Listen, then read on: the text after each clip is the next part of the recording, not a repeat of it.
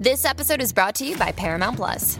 Get in, loser! Mean Girls is now streaming on Paramount Plus. Join Katie Heron as she meets the plastics in Tina Fey's new twist on the modern classic. Get ready for more of the rumors, backstabbing, and jokes you loved from the original movie with some fetch surprises. Rated PG 13. Wear pink and head to ParamountPlus.com to try it free.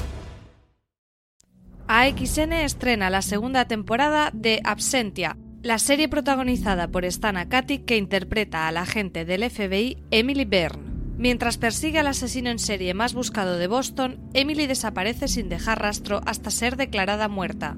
Seis años después, es encontrada en una cabaña en medio del bosque, casi sin vida y sin recordar nada de lo sucedido. Después de haber dado caza a su secuestrador, en esta nueva entrega la agente Byrne intenta rehacer su vida, pero el pasado siempre regresa.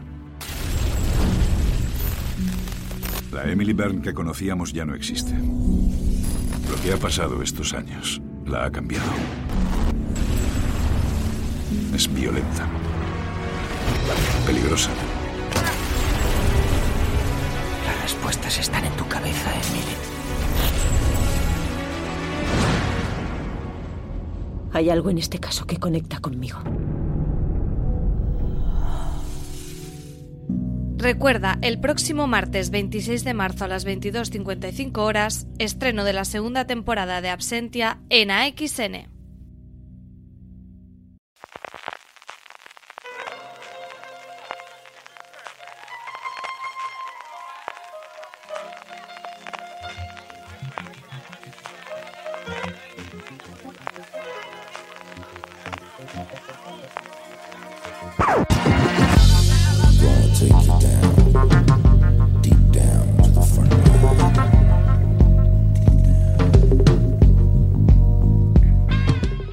Hola a todos y bienvenidos a ¿Dónde están mis dragones? El podcast de Fuera de Series dedicado a Juego de en el que hacemos repaso de qué ha sucedido hasta ahora en la serie, como siempre centrándonos en un personaje principal de la saga. Yo soy Álvaro Nieva y mi escudero es Francis Arrabal. ¿Qué tal, Francis? Pues aquí con, con Bran Stark, con ganas de este personaje. Un poco el más osillo de todos los que tenemos, ¿eh? seleccionados, pero, pero con mucha amiga y muy interesante también. Uy, uy, uy, aquí yo creo que no vamos a estar de acuerdo. Y hoy con nosotros está nuestro rey de la noche, ese que nos tocó y nos convirtió a todos en los caminantes blancos de fuera de series con los ojitos azules. CJ Navas, ¿qué tal? Es muy de los ojitos azules. Sí. ¿Cómo que el más osito, Francis? Ya vamos a empezar a pelearnos. Álvaro, en esto estoy contigo. No, despide, sí, despide el escudero que, este. Que se ha adelantado no. porque No. todavía no íbamos a, a desvelarlo, pero sí, efectivamente este tercer episodio nos toca repasar a Bran Stark, ese niño trepador que se ha convertido en una especie de superordenador con toda la historia de Poniente pasada y futura y registrada en la cabeza. Eh, Álvaro, yo antes de continuar con el programa necesito parar porque yo mm, no sé si CJ te ha tocado y te ha convertido los ojos azules porque a mí no lo ha hecho y quiero que lo haga, ¿eh?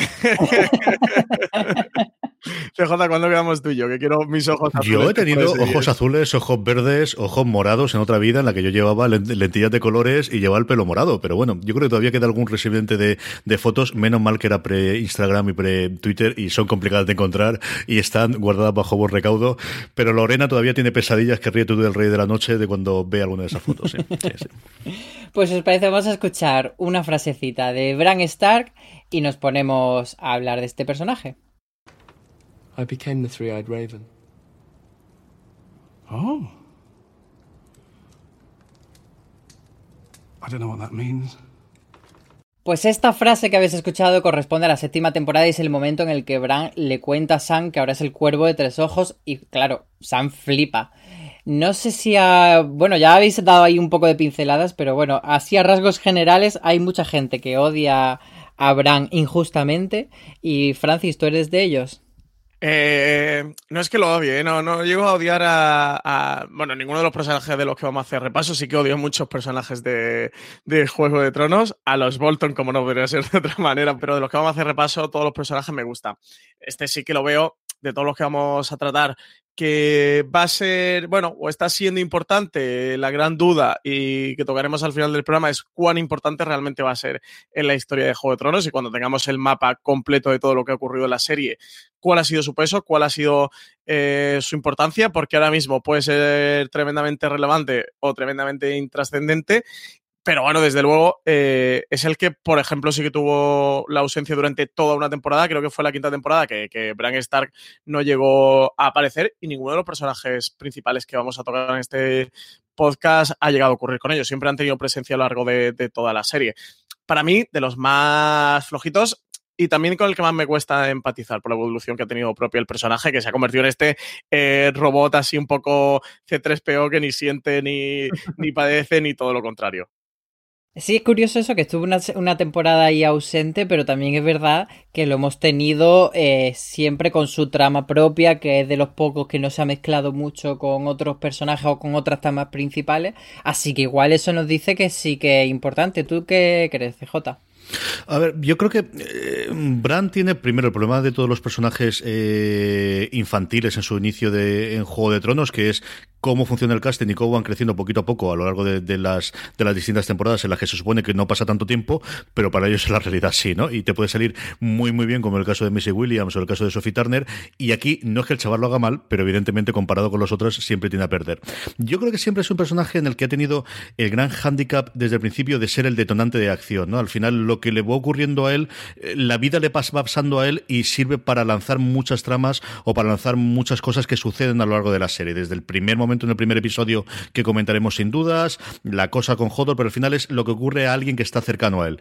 Pero por otro lado, a mí sí me gusta mucho el giro que le han dado. Eh, un personaje, cuando te metes a, ver la parte de, es que él lo que quería era ser libre y correr, y lo primero que le hacen es quitarle toda la vida previa que tenía. Y luego esa reinvención como el cuervo de los tres ojos, que es quizás, pues eso, la parte más mágica, la parte que hasta ahora nunca habíamos tenido de Juego de Tronos en las primeras temporadas, en la que se nos presentaba con una fantasía eh, mágica, pero más por la parte de la fantasía, menos por la parte de la fantasía y más por la parte histórica, eh, es el quizás de alguna forma el que cambia totalmente el tono ese en torno a la, temporada cuarta o quinta, la quinta no porque desaparece, no, pero en la cuarta sexta, mm, y con el tiempo al final es un personaje que, como también me suele ocurrir en Juego de Tronos, le vas cogiendo cariño por el tiempo que pasas con él y porque descubres que, bueno, que hay un poquito más allá de lo que originalmente podías pensar que era ese chiquillo, eh, bueno, sonriente y saltarín que le pasa lo que le pasa en el primer episodio.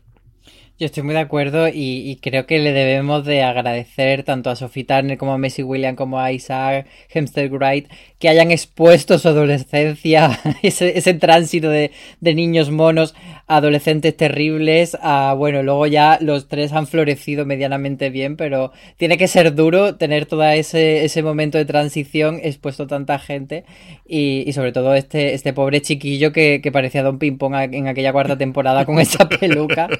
Pero bueno, no han quedado, no han quedado mal dentro de, de, lo que cabe. Y ahora en el pues, Bigardo que se ha convertido, ¿eh? que ya no saben los pobres de, de, diseño de vestuario Juego de Tronos cómo camuflarlo de que este hombre no es gigante de repente.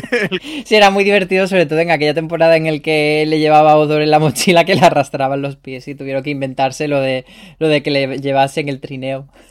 Demasiado yogur eh, en los sets de rodaje, este chiquillo. Si os parece, vamos a ir temporada a temporada y empezamos, como no, con aquella, aquel recibimiento a la familia Lannister en Invernalia y como dice CJ, pues era un niño muy, muy simpatiquito, muy que le gustaba eh, trepar y que de repente se encuentra ese incesto Cersei y, y Jamie y Jamie decide tirarlo por el balate y le deja, o sea, con la intención de matarle, pero finalmente lo que le deja eh, sin movilidad en las piernas.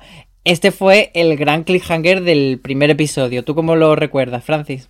Pues es el gran cliffhanger, eh, la primera toma de contacto, sobre todo ahora viéndolo con perspectiva de el tipo de serie a la que eh, ante la que estamos o que nos, íbamos a encontrar a partir de ahora, inocentes nosotros, que no nos esperábamos eh, esto que le ocurrió al pobre señor Stark, que perdió la cabeza en desembarco del rey, ni, ni, ni, lo que luego le ocurrió a, a Rob Stark, que también perdió la cabeza y, y fíjate las vueltas que, que, ha ido dando la vida. Nos creíamos que, que, esto era como de repente el gran impacto, el primer impacto sobresalto que teníamos en Juego de Tronos y todo lo que ha venido después.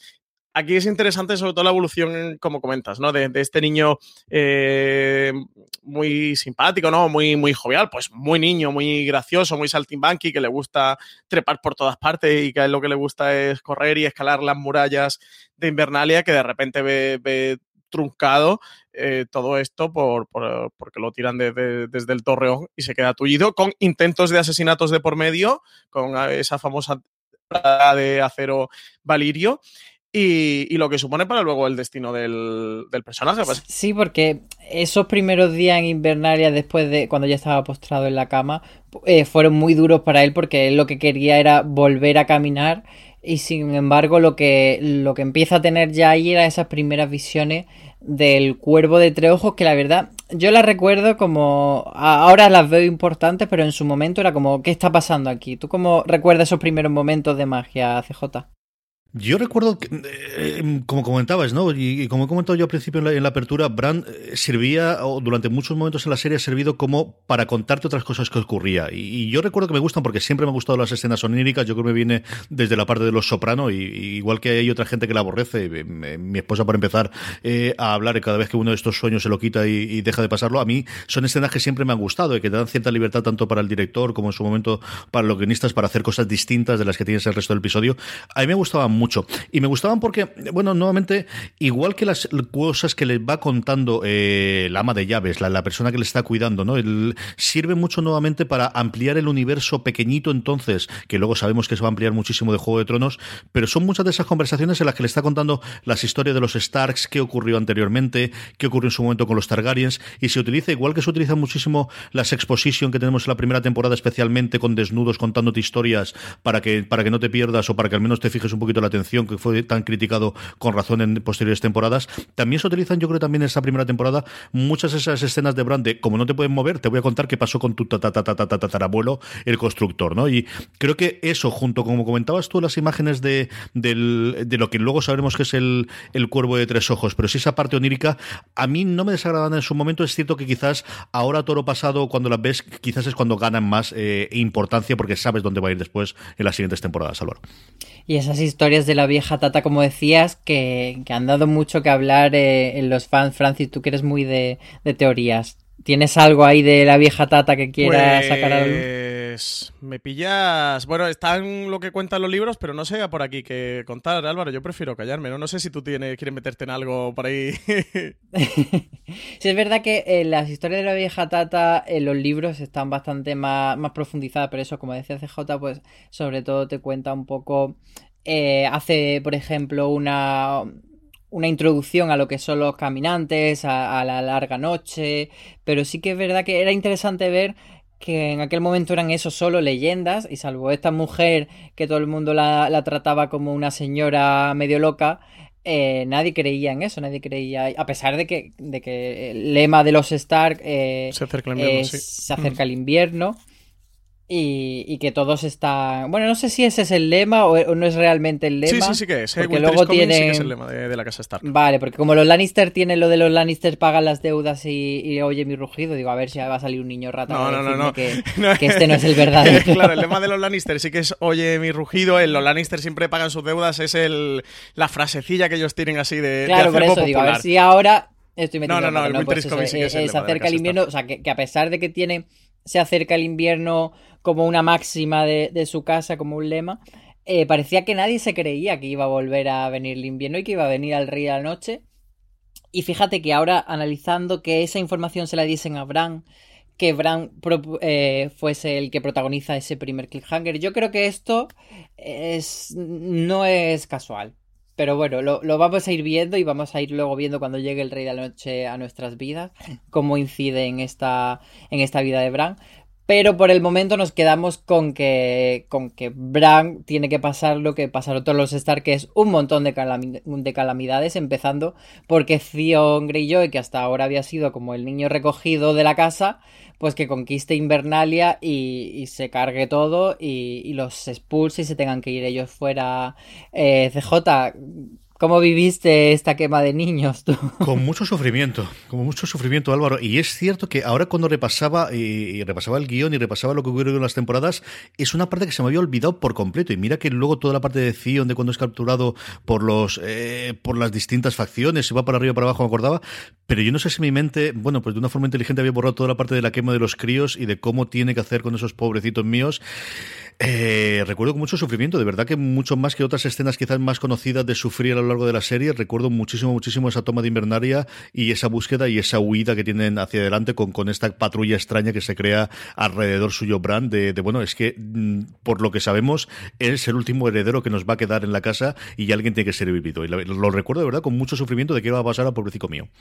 Sí, se va con, con Odor, con Osha y con Rickon, y además iban como eh, hacia el Castillo Negro intentando buscar a John. Había ahí unos momentos muy frustrantes porque John aparecía cerca pero nunca coincidían. Un poco como lo que pasaba cuando Arya y, y Sansa estaban a punto de encontrarse y nunca se llegaban a encontrar, que era bastante frustrante. Pero eso, ellos seguían como ese, ese viaje y se le unen dos personajes que, parecía que, decían como que estaban un poco predestinados a guiarle, a protegerle. Yo creo que nunca estuvo bien explicado por qué estaban así predestinados, que era Jojen y Mira, Francis.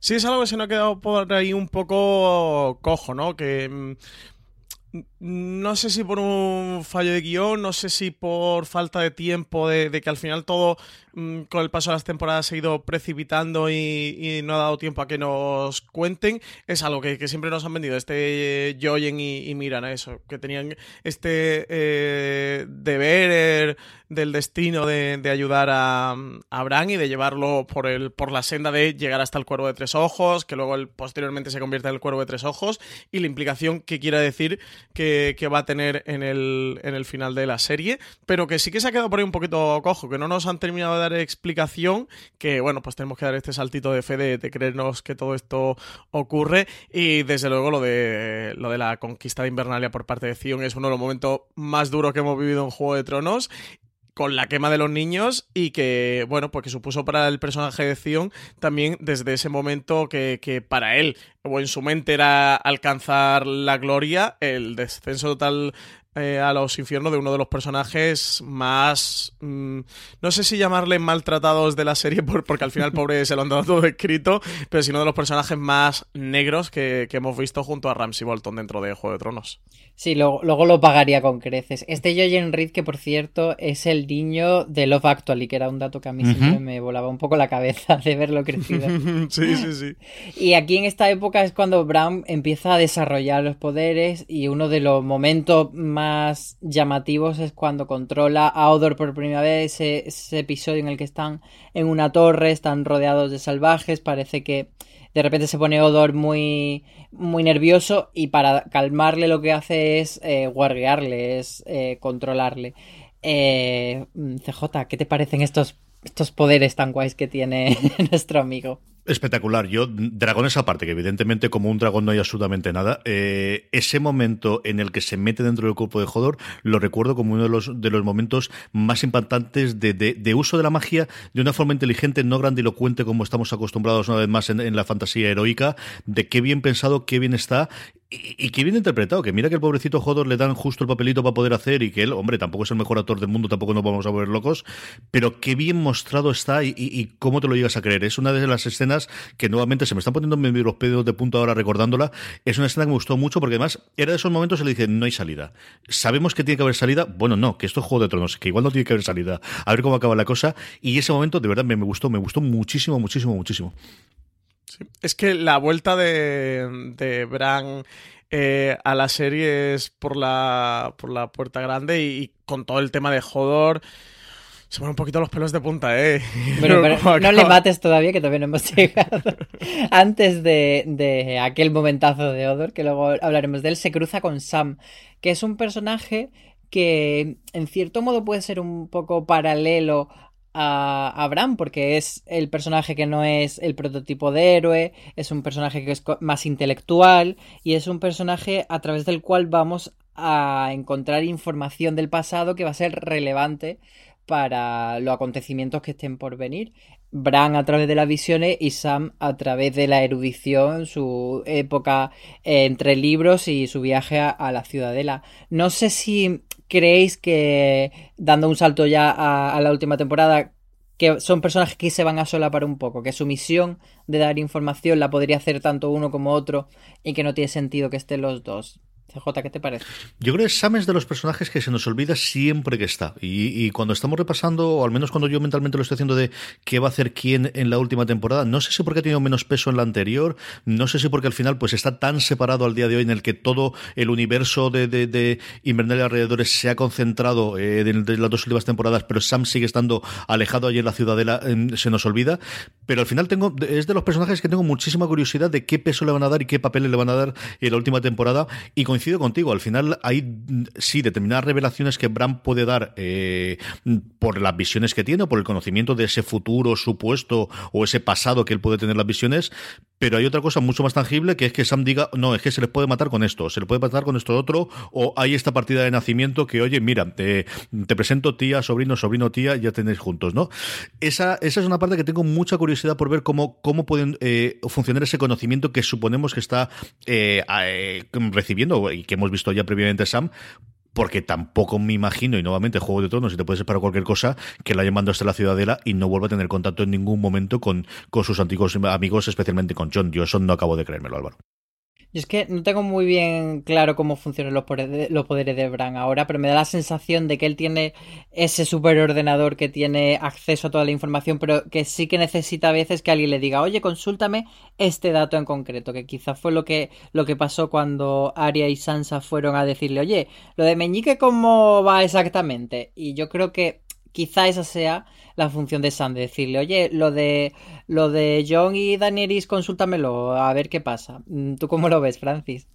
Yo creo que mm, Sam y Bran son dos personajes complementarios que que Sam no eh, perdón, Bran no es que tenga visiones, es que él tiene el, mapa completo de todo lo que ha ocurrido en la historia de, de, Poniente. O sea, él tiene todo el conocimiento.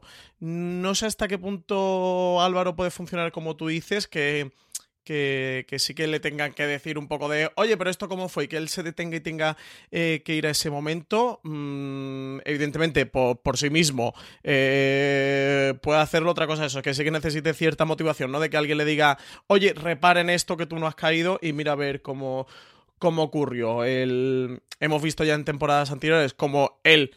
Mm, va a visitar ciertos lugares de la historia de Poniente.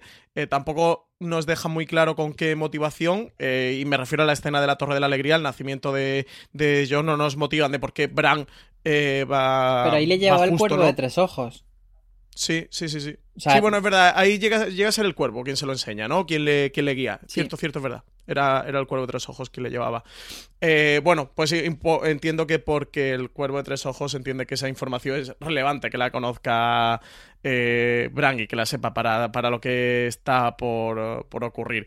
Pero bueno, él en cualquier caso sus poderes sí que funcionan eso, de, manera de tener el mapa completo y de poder, visitar lo que quiera. Entonces, para ti, Sam, ¿qué, te aportaría en la última temporada o qué crees que va a pasar con él?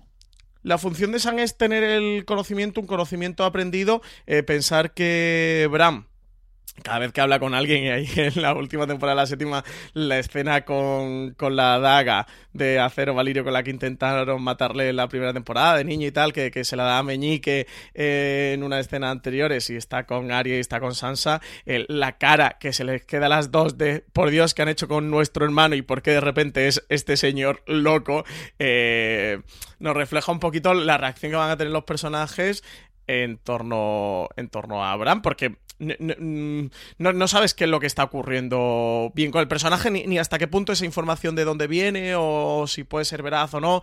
Eh, con Bran es, eh, con Sam es un personaje, madre mía, qué lío entre Bran y Sam. Eh, pasemos de esto.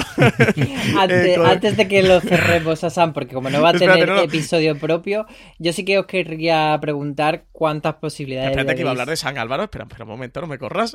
Ah, vale, es que como estabas liado pensaba que querías cerrarlo. vale, vale, tú sigue. que Sam sí que tiene ese punto de que el conocimiento es aprendido, de que, de que ha estado en la ciudadela, que ha estado con, los maestres y que saben que su conocimiento eh, viene de la, de la ciudadela que es un conocimiento eso adquirido, bueno, pues como todo lo que está pasando ahora con el, con el acero valirio, con el vidriagón, de descubrir que acaba con los caminantes. Entonces yo creo eso, que, que van a funcionar como personajes complementarios en cuanto a conocimiento de cómo acabar con los caminantes blancos, cómo acabar con el rey de la noche. No sé si la trama de San era más por un poquito un conocimiento más Terrenal o más mundano eso de materiales eh, y conocimiento de ese tipo, descubrir eh, de repente el R más L igual a J, cosas de ese tipo, y que el de, que el de Sam, perdón, que el de Bran, veis que lío, que el de Bran vaya más por, eh, por eh, cosas del Rey de la Noche, o por lo que quiere hacer, o, por ir intuyendo, ir viendo eh, lo, que, lo que va a ocurrir, o descubrir grandes secretos de personajes que, que, que, no se puedan saber porque no están en los libros, sino que él los ve por el acceso ese que tiene al mapa completo de la historia de Poniente. Lo que os decía era que ¿cuántos tronitos le damos a Sam para que muera? Porque tenemos mmm, ciertas cosas por las que podemos intuir que puede vivir o que puede morir. Yo creo que el hecho de que tenga la familia, de que tenga a Jill y que tenga al pequeño Sam, yo creo que eso le da puntos para morirse. Y, y sí que me da, me pica la nariz que le van a dar un momento heroico con la espada que robó a su padre y que puede al final ese ese Sam que nos presentan en la primera temporada, que no era capaz de pelear allí en el patio del Castillo Negro, que todos se reían de él, que le apaleaban, pues que igual sí que saca cierto arrojo en la última temporada y acaba muriendo en la batalla de Invernalia o en otra. No sé vosotros si tenéis alguna teoría. ¿TJ? Yo creo que sobrevive. Mm, ¿Sí? Yo creo que hace tres temporadas sería, como comentabas tú, la muerte heroica en el último momento utilizando la espada legendaria y centenaria de su familia pero con el Juego de Tronos de las últimas dos temporadas, en el que al final los personajes más o menos importantes sobreviven, yo creo que sobrevive. Yo creo que sí que tiene el momento heroico que, como comentas tú, no sé si en esa gran batalla que nos eh, auguran que tendremos al final, o en una colateral que tendremos en el que tenga que defender a la familia, yo creo que sí que tendrá muy, muy cerrada eso a Gil y a Sam, eh, el pequeño Sam. Eh, pero yo creo que sobrevive. Yo creo que es uno de los personajes que al final, después de todo esto, quedará para, para contarlo. Yo creo que también ese papel, ese doble papel que él también ha asumido en la ciudadela de historiador, creo que será el. Si alguien tiene que estar contando la historia de Canción de Hielo y Fuego de Juego de Tronos, yo creo que esa persona es Sam.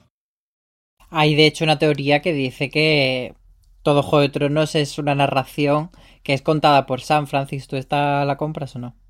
Ups, pues no lo había llegado a pensar, pero no, no, no la compro. Sí, de, de hecho, la, la, la, la teoría dice que lo que vemos en la en la cabecera de Juego de Tronos, que son como unos orbes y tal. Sí, que los orbes de la, de la ciudadela, etcétera. Sí, sí, sí, son las lámparas que hay cuando además han entrado a la ciudadela, se queda mirándolas claro, eh, por fijamente porque son muy vistosas. Ser. Es verdad, y solo de la cabecera. No, no, yo no la compro. Y le doy cero de Starquitos para que muera. Yo creo que va a sobrevivir. Estoy con CJ. Creo que, que él tiene la función también en la serie de, de, de ser ese gran cronista, de, de, convertirse en ese gran maestre que, que, él siempre ha mirado con ojos de admiración, que es la evolución natural del personaje, y que va a ser el cronista de, esta historia de Poniente que estamos viviendo. El que, el que va a relatar esas batallas, el que las va a vivir en primera persona, el que es el amigo íntimo y personal y mano derecha de John eh, Nieve, que será el Azor Ahai, o no, Álvaro, no, no, te quiero volver a sacar el tema Azor Ahai.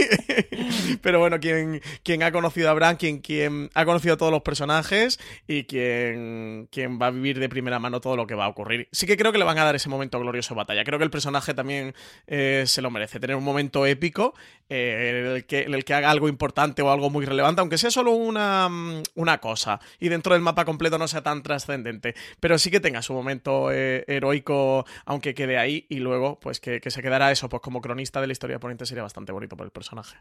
Cerramos este paréntesis de Samuel Tarly para volver a la historia de Bran Stark, que es el personaje que nos ocupa en este donde están mis dragones, y llegamos a ese momento que fue bastante épico. Francis, tú dices que no tiene chicha esta trama, yo sí que es verdad que los puntos anteriores que hemos repasado los veo un poco más rollo ese momento de que estaban ahí dando vueltas por el norte, pero esta llegada a la cueva del cuervo de tres ojos que le rodeaban los caminantes, que salían manos de, de esqueletos del suelo y que lo, aparecen de repente los niños del bosque tirando eh, fuego, etcétera. Lo recuerdo como uno de los momentos más, más chulos de la, de la serie, que era el final de, hacia el final de la cuarta temporada. CJ, ¿tú cómo recuerdas este momento tan, tan épico? Ah, brutal, brutal, brutal, brutal. A mí me gusta muchísimo y como comentabas tú, eh, son eh, tiene dos o tres de los momentos. Es cierto que, que esa peregrinación muy del Señor de los Anillos, damos una vuelta por aquí y ahora vamos por allá, al final puede ser un poquito rollo, pero tiene dos o tres escenas en la que la cosa está muy, muy, muy, muy, muy bien. Y aquí es momentos agobiantes. Y mira que Juego de Tronos hace muchas cosas muy bien, pero no tiene tantos momentos, tiene momentos de suspense, tiene momentos de tensión, pero no tantos momentos agobiantes, y ese fue uno de ellos. Con el sacrificio de, de Jojen, que además pues eso se queda ahí y cumple su función que como decíamos antes no sabíamos por qué estaba predestinado pero bueno ya entramos con, con Bran a la, a la cueva del cuervo de tres ojos y empieza esa instrucción por convertirse en, en, ese siguiente mago o hechicero o, visionario y, y bueno, eh, empieza ya la, el tránsito a, a, lo que va a ser Bran después. Francis, ¿cómo recuerdas esta época con ese cuervo que no era el cuervo definitivo, que pusieron en el primer episodio otro actor diferente? Sí, sí, sí, sí, porque luego fue Max von Sydow. Eh... Aquí creo que es cuando realmente el personaje da un giro de 180 grados. Antes hemos visto un, peregrinaje, quitando lo que ocurre con él en la primera temporada. Creo que luego el personaje se convierte un poco en trascendente. Bueno, pues eso, sale huyendo de, Invernalia porque entra Theon a la conquista. Pero, pero hay un peregrinaje muy largo con Hodor, con Jojen, con Mira. Son tramas no demasiado relevantes. Creo que con tres escenas sueltas en tres episodios diferentes eh, era suficiente. Creo que al final lo que no querían hacer eh, Benioff y Base era desconectarnos del personaje.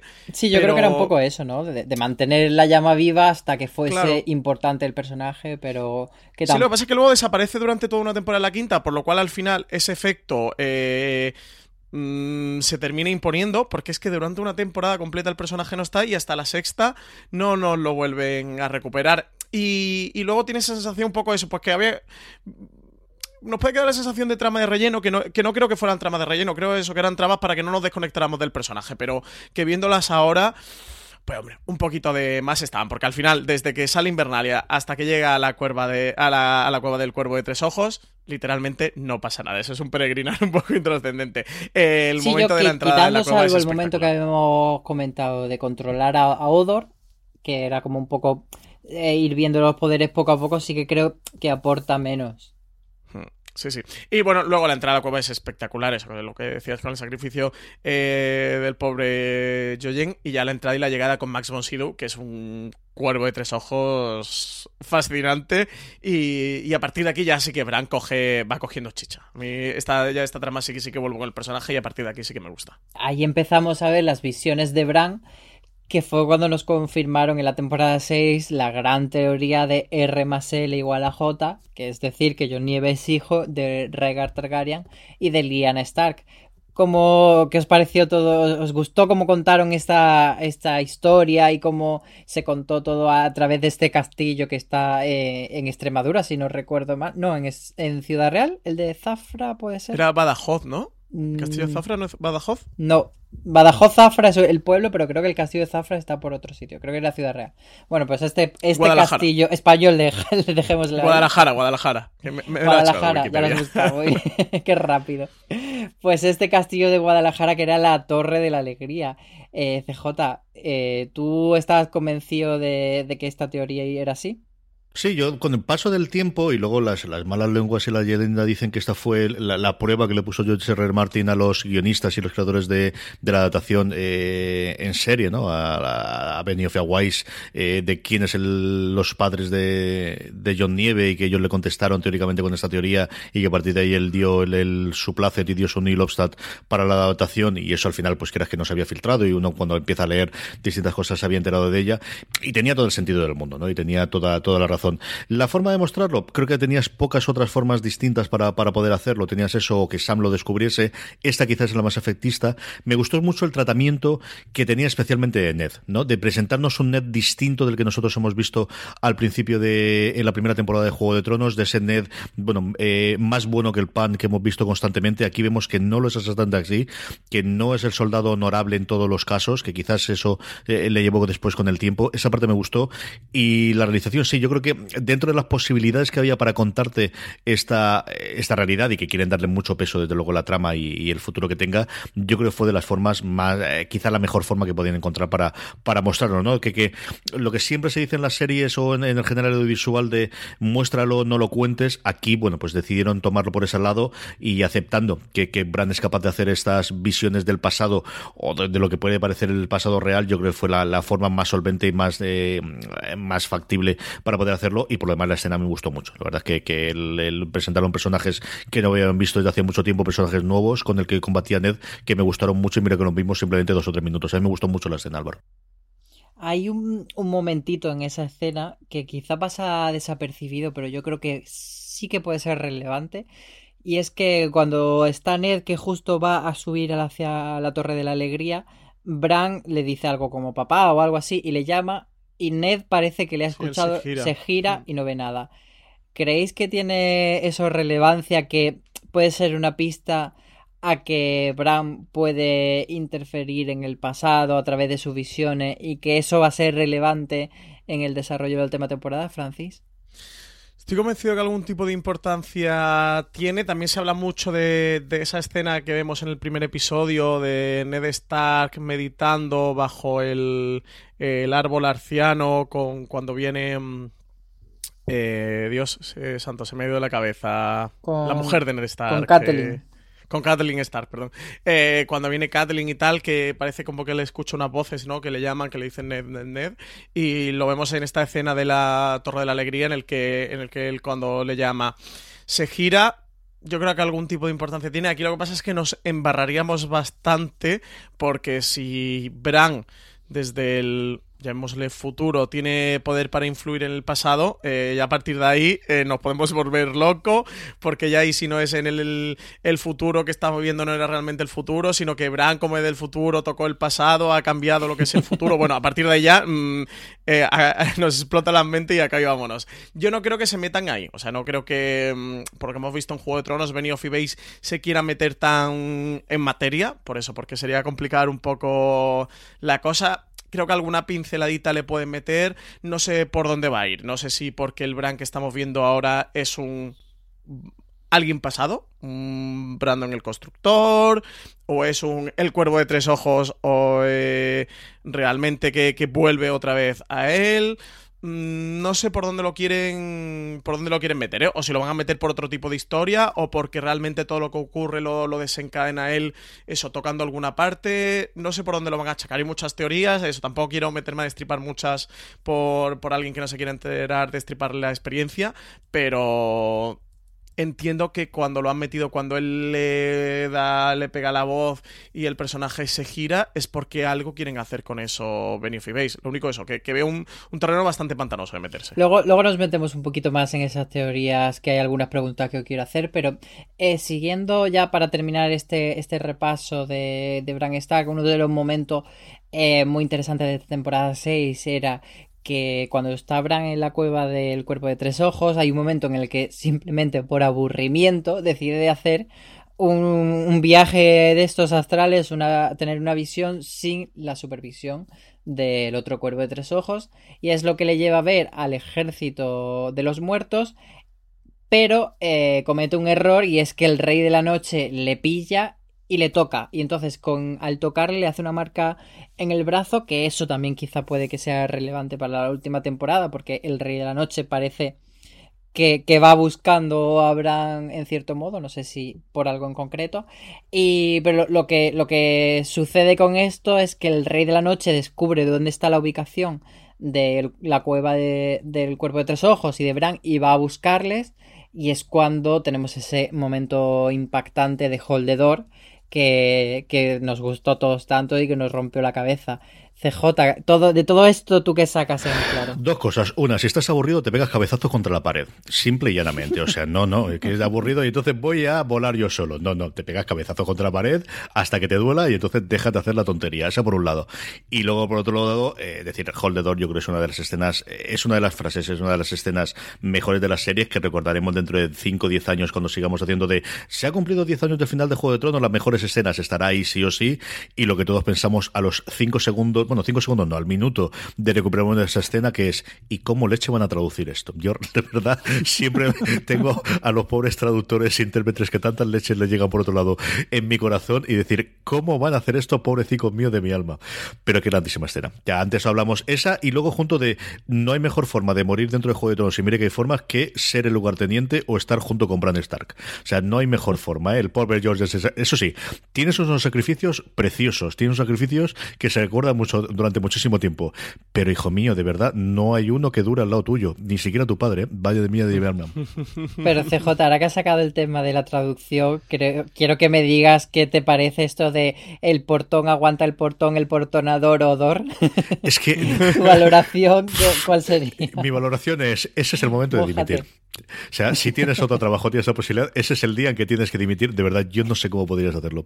Álvaro, yo me estaba dándole vueltas y, recuerdo darle, eh, que comentamos, ¿no? De, cómo pueden hacerlo, cómo pueden hacerlo.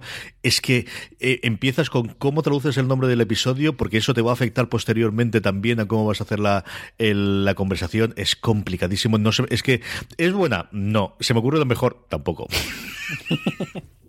sí. Francis, a ti te voy a hacer otra pregunta. Es muy complicado. Espérate, que quiero hablar de esto por un motivo. Vale, venga. Es que en el. Estuvimos en el salón de CJ y yo, además, y como no le he comentado, lo cuento yo. en VG Comic, el salón del, del cómic de Alicante, que, que vino el eh, viene uno de los dobladores y, el jefe de, dobladores de. Bueno, el, coordinador, el que llevaba el doblaje de, Juego de Tronos, que no era el traductor, pero sí era quien había coordinado el, eh, todo el tema del doblaje. Entonces nos estuvo diciendo cómo también habían estado trabajando con el, con el traductor para meterlo en boca y y él había hecho el trabajo ese de adaptar el, el holdedor a cierre el portón. Claro, y nos decía, dice, es que es imposible, es lo que dice CJ. Y si tienes que seguir trabajando y no puedes dimitir, pues tienes que hacer lo mejor posible. Bueno, que yo he encontrado la forma. A mí la forma no me parece mala, o sea, todo lo que no sea en la versión original del holdedor en Jodor eh, es, ya mal, pero no me parece mala. Creo que al personaje en, castellano lo tenía que haber traducido en un momento, si lo hubieran sabido, pasa que no sabían. Aguador, pues esto de aguanta el portón, aguanta el portón, aguador, aguador. Ojalá se hubiera quedado muy bien pero no lo sabían. Yo, mi apuesta es que eh, Jodor en castellano es aguador porque era la única forma de hacerlo. Pero claro, ellos no lo sabían, entonces, bueno, pues esta te la encuentras y esta te la, te la tragas. Y ya está, que tampoco tiene mucho más, es que ¿qué vas Sí, porque además era la, puerta y hicieron bien eso, lo del portón, pues bueno, claro, ahora ahí quedaba un poco más, más parecido. El jodor, portón, claro, no explicaba en plan portón, jodor pues tiene cierta sonoridad, en plan la más similar que puedes llegar a encontrar. Y, en boca del personaje no queda raro de que está diciendo hot dog y ves que, en castellano está diciendo cualquier otra cosa completamente diferente. Entonces, bueno. Pues Pero que son las dos semanas que tienes que coger de vacaciones, Álvaro. ¿Te acuerdas esos días que me guardé mira, que me cuando estuve de guardia en agosto? Mira, me han tocado hoy, me han tocado hoy. Oye, ¿me compráis lo de Aguador o no? ¿Os gusta? No, absolutamente nada. ¿Qué, qué jodor es Aguador en castellano? No. ¿No? Absolutamente yo sí, nada. Yo sí te lo compro. Os voy a, decir una teoría, a ver si vosotros me la compráis. Yo creo que en algún momento de la temporada 8 vamos a ver a alguien relevante, o sea, algún personaje, llámalo Ned Stark, llámalo una, por ejemplo, Brienne de Tar, que muera y que reviva, o quien sea, un muerto lo vamos a ver eh, en el ejército de la noche, eh, que lo reviva. Una de las teorías que tengo yo es que puede ser Odor, porque precisamente se quedó, cuando le vimos morir, era comido por los bichos. Entonces, mm, igual lo convirtieron en uno de, más del ejército. ¿Os parecería chulo que volviese a la batalla de Invernalia como caminante? Ostras, compro absolutamente. Y además que haga como Tyrion con Jamie, eh, un, así un, un face to face, un clavarse sus pupilas en, en, mitad de la batalla, me parecía, me parecía muy chulo. No había llegado a pensar, ¿eh? Que Jodor pudiera volver de esta forma. Eso sí, con una liposucción muy importante que va a volver el personaje, pero, pero sí que me molaría verlo. Yo la compro, ojalá. Yo ¿eh? creo que no. Yo creo que, no van a utilizar a nadie de, temporadas anteriores. Sí, sí veo, en cambio, Álvaro, como contabas tú, alguien que muera ahora en la batalla y de repente el rey el rey de la noche lo, lo, lo utilice para lanzarlo igual que como los dragones. Yo eso sí que lo veo bastante. O la cripta de Invernalia, que esa es otra. Mm. Pero bueno. Es que ahí hay gente importante. Esa la veo más factible. Esa parte sí que la veo más factible. ya. un poco ya la noche de los muertos vivientes ahí. tienen que pagar derechos a George A. Romero. Ahí lo que pasa es que su- fundamentalmente tenemos huesos, ¿no? El- el- quedará alguno que haya enterrado Claro. recientemente que le quede un poquito de, de piel y podamos eh, reconocerlos, pero Es el que hace resto. mucho frío ahí, fíjate. Eso sí es Pueden cierto. estar co- eh, ahí podrían estar Como momificados, ¿no? Por el frío. Sí. Eso no se me había ocurrido, sí. Bueno, y los ropajes al final sí que si no se han descompuesto tampoco por el frío, porque no ha habido nada que se lo coma, pues puedes ver ahí el, el- el- los guargos, ¿no? Y puedes ver al final los lobitos con el emblema del, de los Stark. Esa podría funcionar, no te digo yo que no. Esa sí que la veo bastante más factible. De que en parte de, toda la gran batalla por Invernale que parece que se nos viene adelante, él consiga coger a todos los antiguos eh, reinantes y, utilizarlos en su ejército, eso sí que lo veo bastante más factible. Pues ya veremos si pasa. Lo último que nos queda por recordar de la historia de Bran es pues esta última temporada en la que se ha convertido en el eh, definitivamente ya en el cuerpo y que parece un robot así un poco raro que no tiene sentimientos y no sé cómo veis la relación que puede tener eh, con sus hermanas. A mí me intriga sobre todo si él tiene porque parece que a pesar de que no tenga sentimientos, sí que tiene como un sentido de la justicia o de la lealtad, pero no sé si va a tener eso hacia la casa Stark o es algo como más genérico de un bien común. ¿Cómo le veis ahora, Francis? Yo creo que lo que nos están mostrando el personaje es que está por encima de todo esto. Que mm, eso, y me remito a la escena de la edad que lo he comentado antes, que, que ahí también podemos sacar esa enseñanza o esa, mm, esa forma de actuar, eh, esa forma de comportarse de este nuevo Bran Stark, que yo creo que podemos dejar de llamarle Bran Stark y podemos empezar a llamarle el Cuervo de Tres Ojos, porque no sé si estáis de acuerdo en esto, pero ya no es Bran Stark eh, ese personaje, ya es otro diferente. Y, y que él está por encima, ¿no? De hecho, fijaros, cuando se reencuentra con las hermanas, o sea, se alegra mm, lo mismo que me hubiera alegrado yo, ¿sabes? Lo mismo que se alegra Sansa de ver a Ramsay Bolton, exactamente lo mismo, o sea, no le puede dar más igual. Pero eso porque el personaje ha trascendido, ha pasado a otro plano, está en un, en un plano más trascendental y mm, no creo que...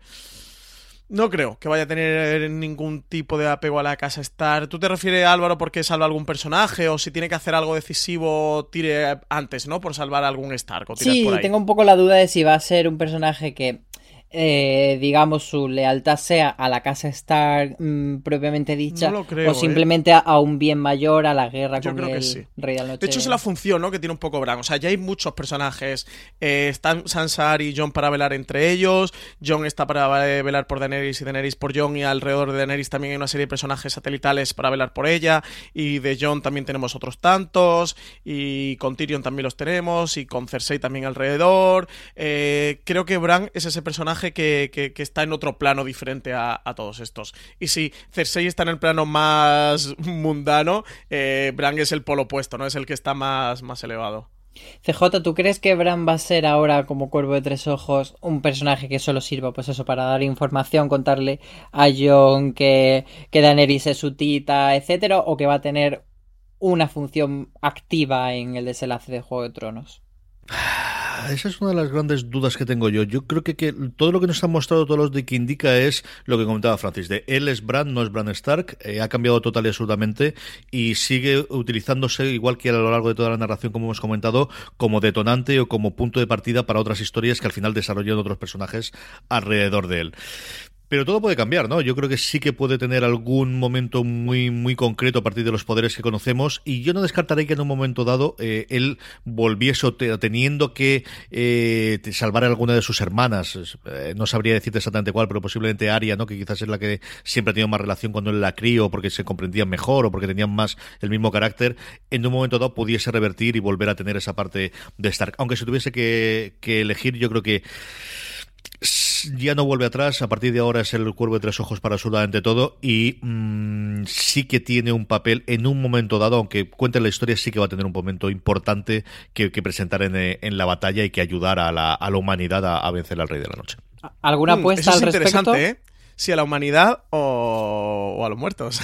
Pero, pero CJ, ¿alguna apuesta al respecto de tu... ¿Tienes alguna teoría de qué va a hacer? Mm, Yo creo que mm, después de tener a, a Odor tiene que crecer un poquito y hay bichos muy grandes volando por ahí en medio que en un momento dado tienes que ver cómo es esto de volar. Yo creo que esa parte mm, la vamos es a ver. que ahí, ahí quería yo llegar.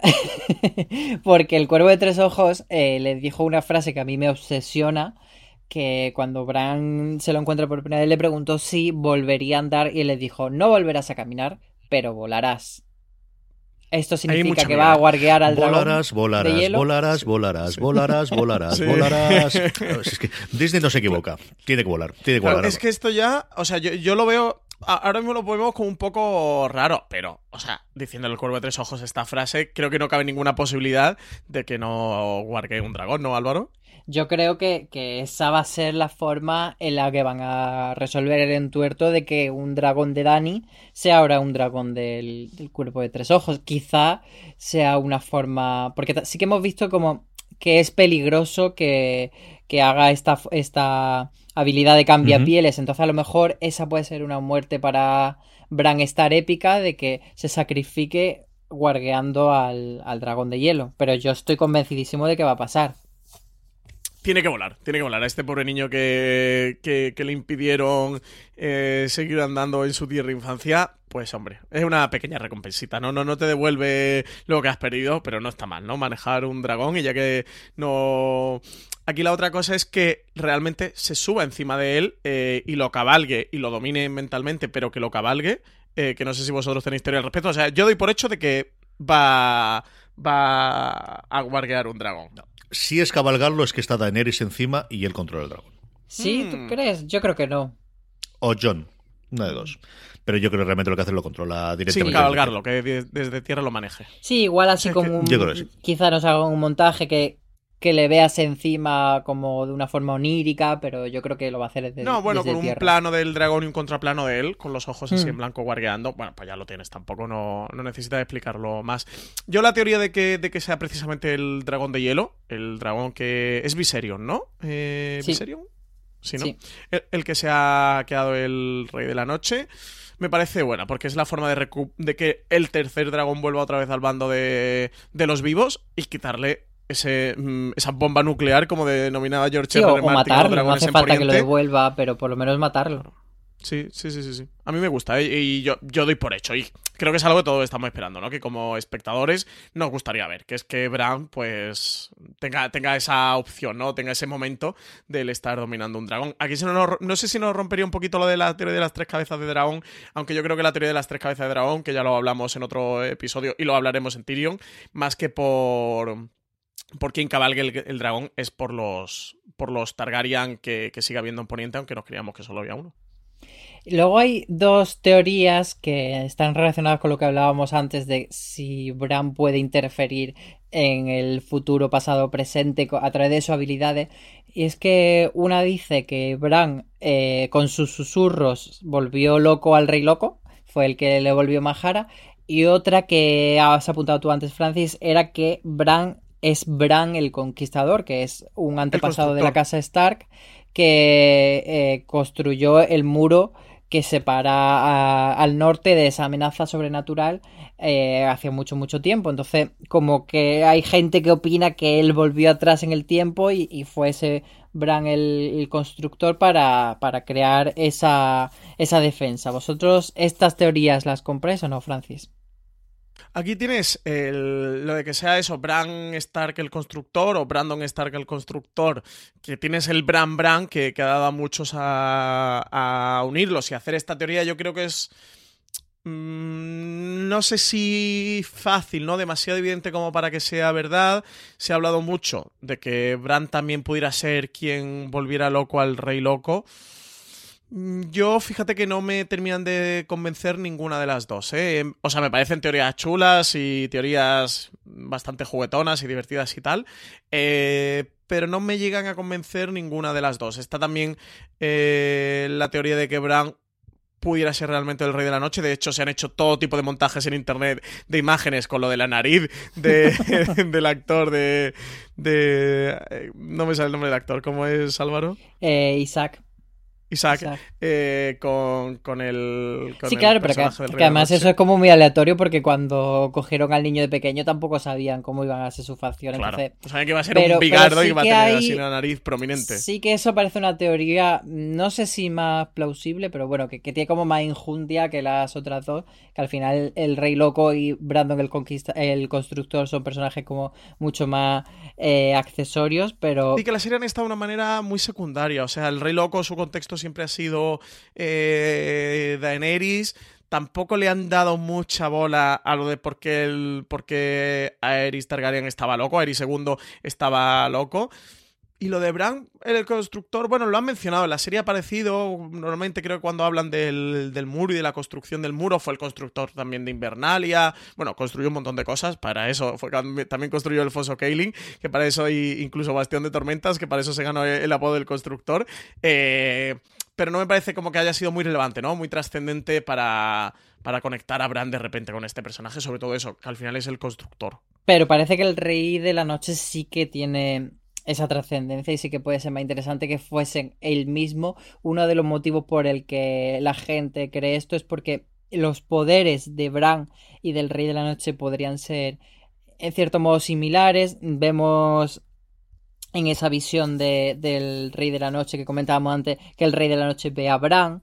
Em, hay gente que opina que la forma en la que controla a los muertos es, pues eso, como un verde viviente, eh, como que los está guardeando ese, ese momento en casa austera cuando de repente levanta a todos los muertos.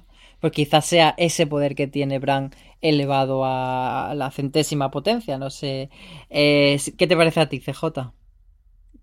A mí me encantan las dos teorías, tanto la de Brian Constructor como el Rey de la Noche. Son dos teorías que, que me gustan mucho, mucho, mucho, mucho. La de volver a al Rey Loco la veo menos. Me dan mucho miedo esas dos teorías. Es el uso indiscriminado de ya no los poderes de Bran, sino el poder de ir hacia adelante y atrás en el tiempo. Porque mira que yo, mucho más que la fantasía, me gusta la ciencia ficción. Me encantan las historias de paradojas temporales y de historias en el tiempo, pero al final pueden ser la, la salida fácil en mm, muchas ocasiones de no tengo recursos, pero es que no, es que va para el pasado, va para el futuro.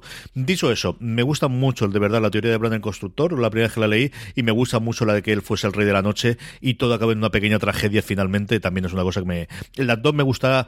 No sé si me gustaría verlas y que sea la conclusión de la serie, pero sí que me gustan las dos como teoría. fíjate que la del Rey Loco y Bran el Constructor, creo que a lo mejor no se incluyen en la serie, pero que sí que podría ser como un material adicional para los libros. Pero, pero la del Rey de la Noche, es que estoy ahí muy indeciso porque no lo acabo de ver. que Bran va a ser malo? O sea, el Cuervo de Tres Ojos, ya no Bran, sino el Cuervo de Tres Ojos es malo. ¿Está del lado de los muertos? ¿De verdad lo llegáis a pensar? A, ver, a mí es que mm, hay una cosa que me pasa con el Rey de la Noche. Es que Juego de Tronos ha jugado siempre a que nadie es blanco o negro en, una escala moral, todos tienen eh, grises y, por eso a mí me gusta Cersei, pero aunque sea una villana, etcétera. Pero el Rey de la Noche es eh, la única Cersei no tiene grises. Es... Cersei es muy negra, Álvaro. pero el Rey de la Noche sí que no tiene ningún batiz. Es malo porque sí y su objetivo es el mal y su objetivo es la destrucción. Y mm, el actor que le interpreta hizo unas pequeñas declaraciones, muy, muy, muy pequeñas, pero que nos da una pista que puede que sea interesante o quizá que luego sea la típica pista que no sirve para nada, pero de que decía que el Rey de la Noche en esta temporada tiene un objetivo muy concreto, como que buscaba una persona en concreto, que no entonces me da la sensación de que quizá nos estamos perdiendo algo que todavía nos, nos han contado y que estamos dando por hecho que el Rey de la Noche va a ser malo porque sí, simplemente es esa fuerza pues como Sauron, etcétera, y que aquí puede que, que nos quede eso, que que no, que tenga un objetivo por algo, porque quiera vengarse o porque quiera eh, conseguir algo. ¿Veis vosotros que, sea posible esto? Mm, no sé, no sé, no sé. ¿No sabéis quedado ahí pensando, Podría ser, Álvaro, no te digo yo que no. yo, sé. Yo aquí eh, creo que hemos visto cosas muy complejas en Juego de Tronos y toda la parte del tablero político es tremendamente complejo. Creo que aquí en torno al bien y el mal sí que tiene esa sencillez eh, que, mm, que lo que tú comentabas. Y es, es, que es demasiado que Cersei no, no tiene grises. Cersei es muy negra.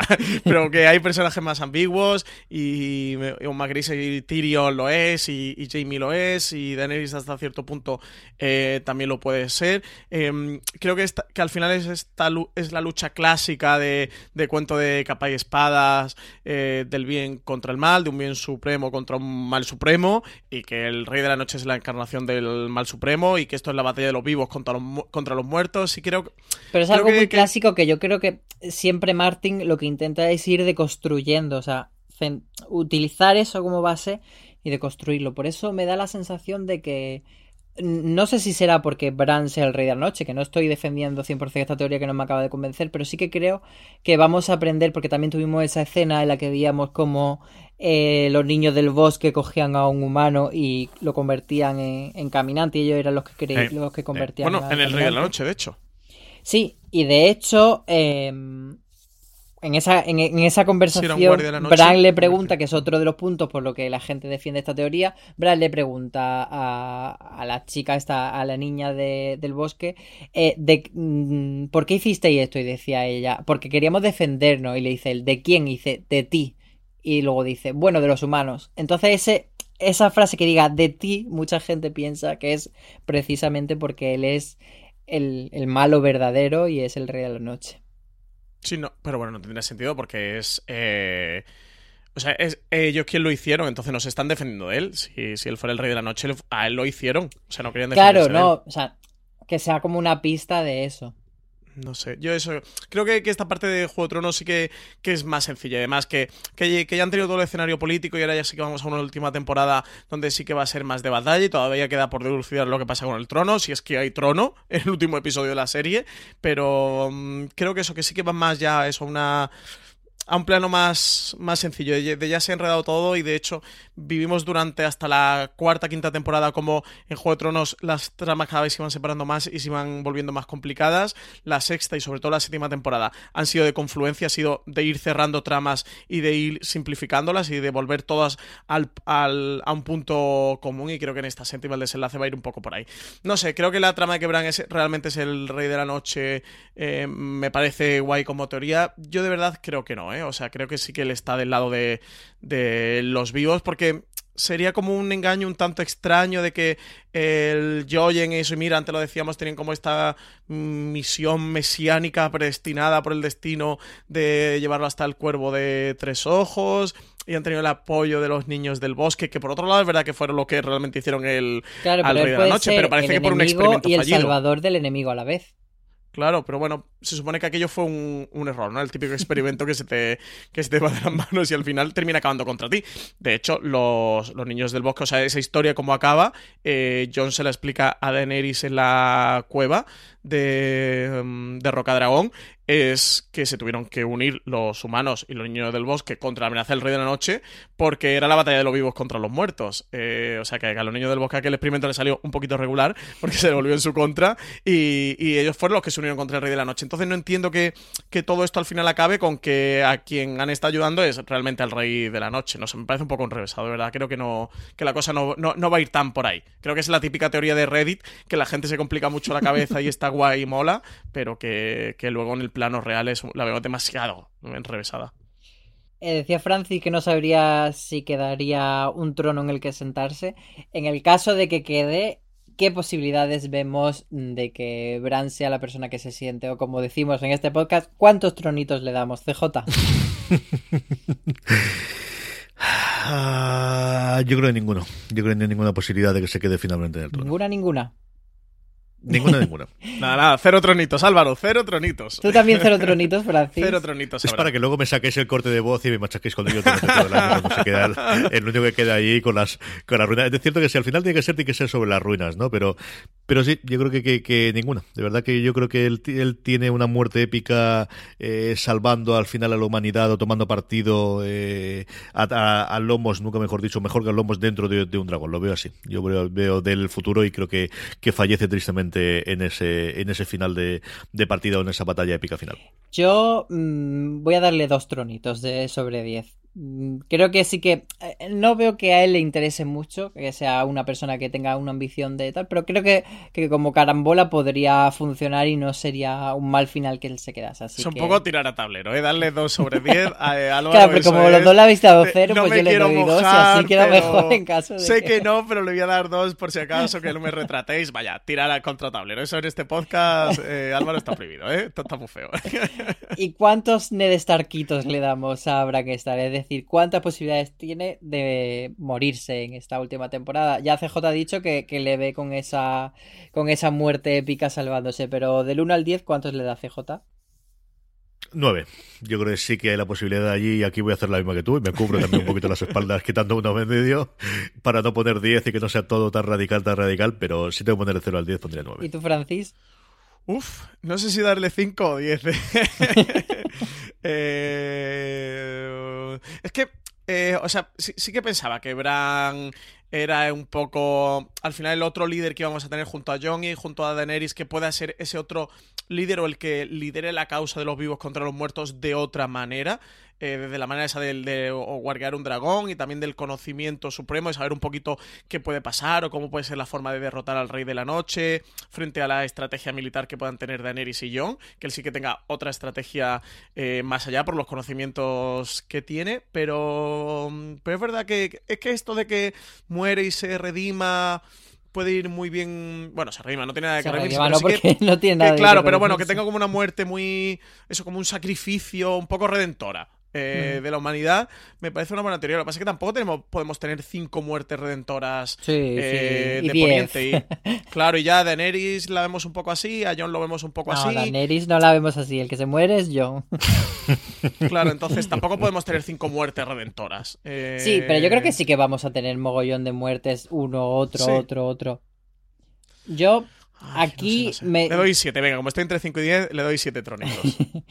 Yo confieso que, que me enamora mucho eh, imaginar un final feliz entre Bran, Sansa y Arya en Invernalia y que sea un poco el cierre de, de cómo empezó la serie allí, esos niños felices, bueno, que después de toda esa barra basada que le han ido pasando, que, que acaben juntos y acaben felices. Pero creo que igual sí que es más fácil que pase con ellas dos, pero no con Bran, porque yo estoy muy de acuerdo con CJ en que va a morir guargueando a- al dragón, a Viserion. Así que venga, para que no me digáis que soy un tibio, voy a darle 10 en de Starquitos y, y voy a decir 10 que de muere. que muere. O sea, tú Sí. lo muerto matado. Sí, y eso que le he dado dos, dos tronitos, así que no tiene mucho sentido, pero bueno. Para cerrar, eh, ¿cuál sería vuestra escena favorita de la historia de, de Bran Stark, Francis? Eh, yo quizás eh, me quedaría con el Hold the Door, que aunque, bueno, el protagonista puede ser más Jodor que él, pero al final es el desencadenante. Me parece muy chulo. Me quedaría con el Hold the Door porque las escenas me parecen las más potentes de Juego de Tronos. Me quedaría con el corte que hemos puesto en este podcast, por esos momentos en el que va dejando picuetas y a la gente con cara de, pero, pero ¿qué le pasa a este niño? De, ¿Pero de dónde lo han sacado? Y, y me quedaría con sus decenas de junto al al anterior Cuervo de Tres Ojos, al personaje Max, que interpreta Max von Sydow, y, esos viajes que va realizando un poco, esas enseñanzas, ese maestro, ese, ese mesías, eh, casi, mm, casi caballero Jedi, que, que le va enseñando estas artes del Cuervo de Tres Ojos y hace la transición a sabiendas de que él va a morir y- y- y se va a quedar en su papel Bran Stark. CJ, ¿tú con qué te quedas? Pues ya como Francis te las ha dicho todas, tampoco sé igual voy a decir ahora, ¿no? Pero bueno, al final, bueno. A ver, yo creo que el gran problema, como hemos comentado de, de Bran, es que al final sus grandes escenas son escenas de otros que se sacrifican por él, ¿no? Entonces, quitándose lo que queda, también es una escena en la que al final realmente es Hodor el que tiene papel, pero la primera vez que él se mete dentro de Hodor. El, el momento que contábamos antes de ese ataque que tiene eh, a, a tres pasos de John, pero que nunca llegan a cruzarse allí al ladito, al ladito del muro, y le ves a él con los ojos, y es la primera vez que mm, llegas a a empezar a percibir el poder que puede llegar a tener este crío en el futuro, esa es una escena que a mí me gustó muchísimo de él. Yo haciendo un poco de trampa voy a, a decir que mi escena favorita será cuando se cumpla esta profecía de que volará. Y sin hacer trampa me quedo con la llegada a la cueva esta que hemos comentado, que era muy espectacular esa batalla.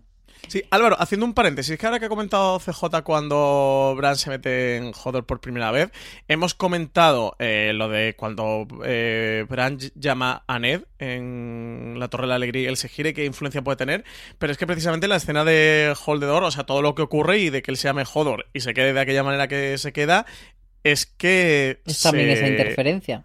Exactamente, exactamente, que, que esto no hemos llegado a comentar, así que...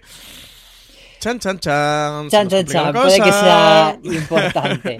Antes de despedirnos, quería hacer una pequeña fe de ratas porque nos dejaron en un comentario que en el capítulo anterior dijimos, bueno, dijo Francis, que Ah, John Arryn lo acusador, mataban los. Lannister. Dijimos, aquí el podcast lo hacemos todos. Y en realidad era una conspiración entre Lisa Tully y Meñique. Así Sí, que esta cierto, semana, cierto, pues Francis, cierto. te toca ponerte las orejas de burro. Ay, cierto, lleva toda la razón. Si es que han pasado muchas cosas. Es que, oyentes, tenéis que ser clementes eh, con nosotros, porque aquí han pasado muchas cosas. Por cierto, Álvaro, que nos han dejado muchísimos comentarios en iVoox. En el programa anterior, el de Cersei Lannister, y en el anterior también el de John Nieve, pero sobre todo el de Cersei Lannister nos han dejado mogollón, mogollón de comentarios. Y nos muy pone bonitos, ¿eh? muy contentos, así que por favor que sigan dejándonos comentarios porque aunque nosotros veamos el número de visitas, siempre los comentarios como parece que hay personas al otro lado y nos ponen más contentos que el número de visitas. Está guay. Que Así un poquito de que- feedback y nos cuenten cosas. Que no nos saquen solo fe de ratas, ¿eh? Que, que Claro, las y teorías, y si están de acuerdo, si están en contra, que, que nos saque las antorchas si hace falta. Así que muchas gracias a toda la gente que, no, que nos sigue y que recordarles que, bueno, que tanto este podcast de Juego de Tronos como los otros de Fuera de Series, en el que comentamos series, recomendamos y que pueden estar un poco al día de toda la actualidad televisiva, pues los pueden encontrar en nuestros canales de podcast que están en plataformas como iTunes, Apple Podcasts, etcétera, y se pueden suscribir y ahí tener toda la información. También en la web tenemos un artículo al día sobre Juego de Tronos que vamos a ir publicando para hacer este, este repaso y ir entrando en materia antes de la última temporada.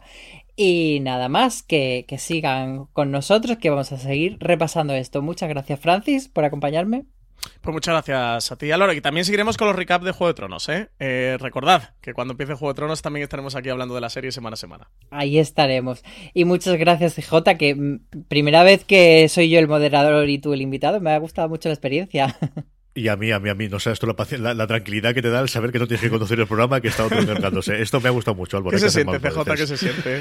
Raro, no voy a decirte yo que no. Raro porque al final, bueno, pues eh, no, no es la situación habitualmente que tengo, pero me lo he pasado muy, muy bien y mucho ánimo y mucha fuerza y de verdad que me está encantando todo el papel que estés haciendo repasando estos siete personajes principales de, de cara a la última temporada de Juego de Tronos. Que yo en esto soy un oyente más, igual que los que dejan los comentarios en iVoox y, y me está gustando muchísimo, muchísimo el trabajo que estáis haciendo. Pues muchas gracias y nos veremos en, en uno de los recaps. Te invitaremos, ¿vale? A este mi programa. Hecho, hecho, siempre que queráis. Ahí estamos. Pues nada, muchas gracias a todos los que nos escuchan y nos vemos la semana que viene.